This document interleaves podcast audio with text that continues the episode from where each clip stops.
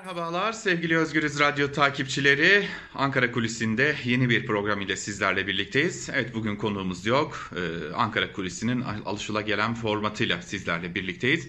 Neler oluyor Ankara'da, neler konuşuluyor, neler tartışılıyor? Şöyle genel bir çerçeve çizmeye çalışacağız aslında bugün sizlerle. Zira e, bir yandan Sedat Peker'in açıklamaları, bir yandan HDP'ye ilişkin kapatma davası, bir yandan öyle görünüyor ki önümüzdeki günlerde çok daha da yükselecek tansiyon, bir yanda erken seçim çağrıları ve iktidardan gelen erken seçim yok. Bu bir komplo açıklamaları. E bir de 14 Haziran'da Cumhurbaşkanı Erdoğan ile ABD Başkanı Joe Biden arasında gerçekleştirilmesi beklenen o zirve ki e, her ne kadar çok büyük önem atfedilmiyor gibi görünse de iktidar cenahında ve e, iktidar cenahının bir bölümünde Amerika Birleşik Devletleri için e, bütün pisliğin sorumlusu bu dense de e, asıl olarak iktidarda büyük önem atfedilen bir e, görüşme söz konusu. Ancak bu görüşme öncesinde Türkiye'de e, malum bir önceki e, videolarımızdan birinde bahsetmiştik. Rüzgar ABD'den esiyor demiştik.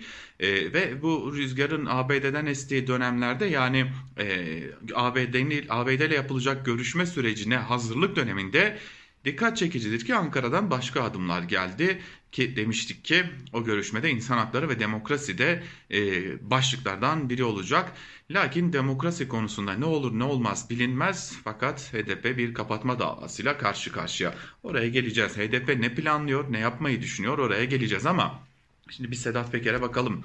Malum geçtiğimiz pazar günü yayınlanan videosu Sedat Peker'in en önemli videolardan biriydi. Çok sayıda isim, çok sayıda ifşa, çok sayıda iddia barındırıyordu. Fakat dikkat edildiyse artık iktidar cenahında Sedat Peker'in açıklamaları söz konusu olduğunda ilk zaman dilimine nazaran bir sessizlik bir yok sayma hali var. Yani adeta bir varmış bir yokmuş gibi bir durum söz konusu Sedat Peker'in iddiaları söz konusu olduğunda. Peki ne oldu? Sedat Peker'in açıklamaları gündemden mi düştü? Yani Türkiye bu konuyu tartışmıyor mu? Elbette ki tartışıyor. E, tabii burada iktidara gelmeden önce muhalefetin tutumuna dikkatli bakmak gerekiyor. Zira Cumhurbaşkanı Erdoğan geçtiğimiz gün grup toplantısında yaptığı açıklamada terör örgütleri yetmedi şimdi de suç örgütlerinin iddialarının arkasına sığınıyorlar biçiminde bir açıklama yapmıştı mealen.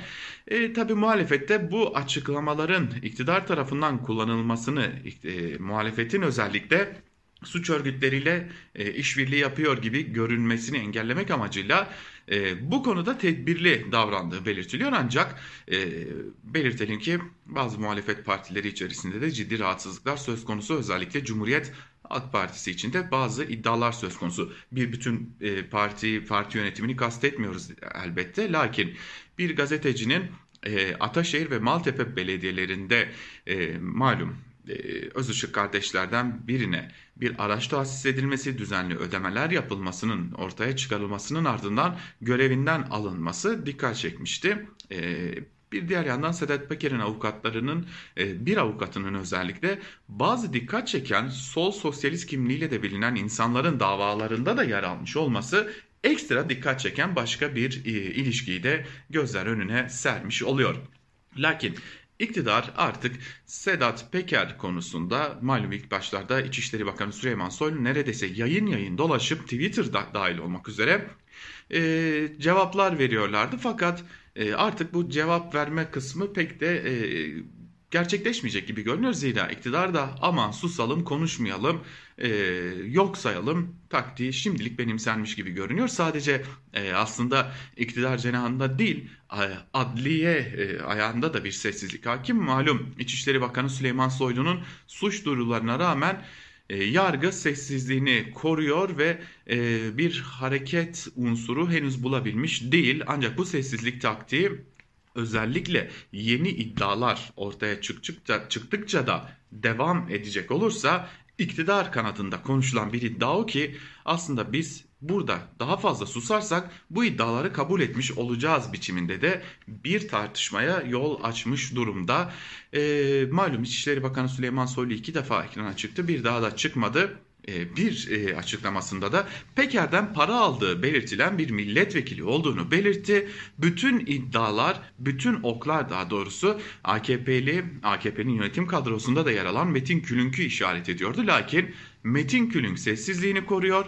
e, Metin Külünk sessizliğini korur ki korurken AKP'de bu konuda sessizliğini korumaya devam ediyor. Anladığımız o ki ki zaten Ankara'da da konuşulan o ki AKP şimdilik Sedat Peker'in iddiaları, açıklamaları konusunda sessizliği tercih ediyor. Fakat e, bu e, sessizlik ne kadar sürecek o da ayrı bir muamma. Çünkü e, söz konusu Peker olunca ve Peker'in iddiaları olunca iktidar sustukça acaba soruları da daha fazla akıllara gelmiş değil. Yani kısacası şunu söyleyelim. AKP'nin şimdilik doğrudan doğruya Cumhurbaşkanı Erdoğan'ın belki de talimatıyla benimsediği bu sessizlik e, belki siyaseten sürdürülebilir ama e, sessiz kalmak e, pek de e, işlerine yaramayacak. Bakalım ne kadar uzun sürecek bu sessizlik. İşte tabii bir diğer yandan e, sessizlik varken iktidar Sedat Peker'in açıklamalarına karşı sessizliğini korurken kaldı ki Sedat Peker'e çok ciddi bir bilgi e, akışının olduğu da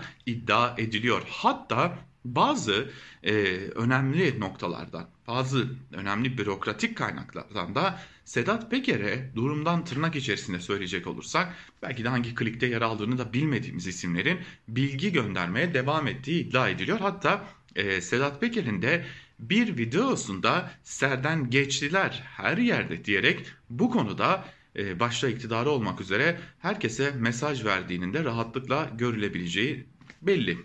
Yani Sedat Peker ifşaatlarına başladıktan hemen sonra bürokrasiden, çeşitli noktalardan belki siyasi partilerin içinden e, belki durumdan rahatsız olanlar, belki farklı kliklerle e, çalışanlar, e, malum AKP içerisinde bir klik savaşı olduğu da iddia ediliyor. E, bunun e, basına yansıması da söz konusu.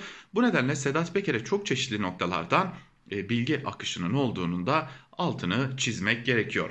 E tabi bir diğer yandan tartışılan bir diğer konu da HDP'nin yeniden kapatma davasına maruz kalması. Aslında herkes bu defa iddianamenin kabul edilmesini ve e, HDP hakkında bu defa bir kapatma davasının açılmasına kesin gözüyle bakıyor. İlk e, iddianamede hukuki, tırnak içerisinde tabii ki hukuki olgular çok da sağlam oturtulmadığı için iade edilmesini HDP de bekliyordu iddianamenin. Fakat ikinci iddianame için pek de e, bu noktada bir iade süreci beklenmiyor. Onu da belirtmiş olalım. HDP'de aslında bu ikinci iddianamede bir kapatma davası açılmasını bekliyor. Kaldı ki Ankara kulisleri de yargı kulisleri de bu ihtimali doğruluyor. Öte yandan e, peki HDP ne yapacak sorusu da bir diğer önemli soru. Yani e, HDP kapatma davasını bakalım sonuç ne olacak diye mi izleyecek yoksa çeşitli adımları planladı mı? Aslında HDP Mart ayından çok çok önce yani ilk kapatma iddianamesi hazırlanmadan önce olasılıklara göre e, hazırlıklarını zaten yapmıştı. Şimdi bu olasılıkların e, artık yerine getirilmesi ve uygulanması bekleniyor. E, HDP yönetiminin ilk hedefi partiyi kapattırmamak ve toplumsal anlamda partiye sahip çıkacak bir kamuoyu yaratmak. Yani bir yandan e, biz partimizden vazgeçmeyiz. Zaten 30 yılı aşkındır devam eden bir siyaset geleneğimiz var. Bu nedenle asla geri adım atmayız noktasında da devam edecek HDP. Öte yandan da toplumu anlamında bir kamuoyu oluşturmayı hedefliyor ve bu e, kamuoyu oluşturma çalışmalarında elbette yeni argümanlar da kullanılacak. Zira az önce bahsettik Sedat Peker'in iddiaları, ifşaatları söz konusu. HDP de iktidar mafyaya teslim olmuş durumda ve bu nedenle HDP'nin e, hedefe oturtulduğunu görüyoruz biçiminde de bir kampanya hazırlamasına kesin gözüyle bakılıyor. Şimdi tabii başka bir noktaya daha geleceğiz. Avrupa Birliği üzerinden de çeşitli temasların sürdürülmesi bekleniyor. E, hatta Avrupa Birliği'nin ülke Avrupa Birliği'ne üye ülkelerin Türkiye'deki büyükelçilikleriyle çeşitli görüşmeler yapılacak. Hukuk Komisyonu e, HDP iddianamesini yani kapatma iddianamesinin ne anlama geldiğini, e, hukuki dayanaklardan HDP'ye göre nasıl yoksun e, olduğunu izah edecek ve buna dair de çeşitli e, çalışmalar yapacak. E, ve HDP özellikle argümanını biz 30 yıldır çeşitli kapatma davalarına maruz kaldık. Lakin bunun sonunda gelinen yer yine bizim güçlenerek gelmemiz oldu noktasından da e, kendi tabanında da aslında bu şekilde demoralize olmamaya e, çabalayacak. Bu da önemli bir diğer argüman. Evet HDP'de kapatma davası hazırlığını yapmaya başladı. Bir yandan iddianameye ilişkin e, aslında hukuk komisyonu çalışmayı sürdürüyor. Bir yandan gözler Anayasa Mahkemesi'nin raportöründe. Bakalım bu defa iddianameye dair nasıl bir rapor hazırlanacak. Lakin HDP bu defa tüm olasılıkları e, kapatma davası açılacak ve dava devam edecek üzerine yapmaya başlamış durumda.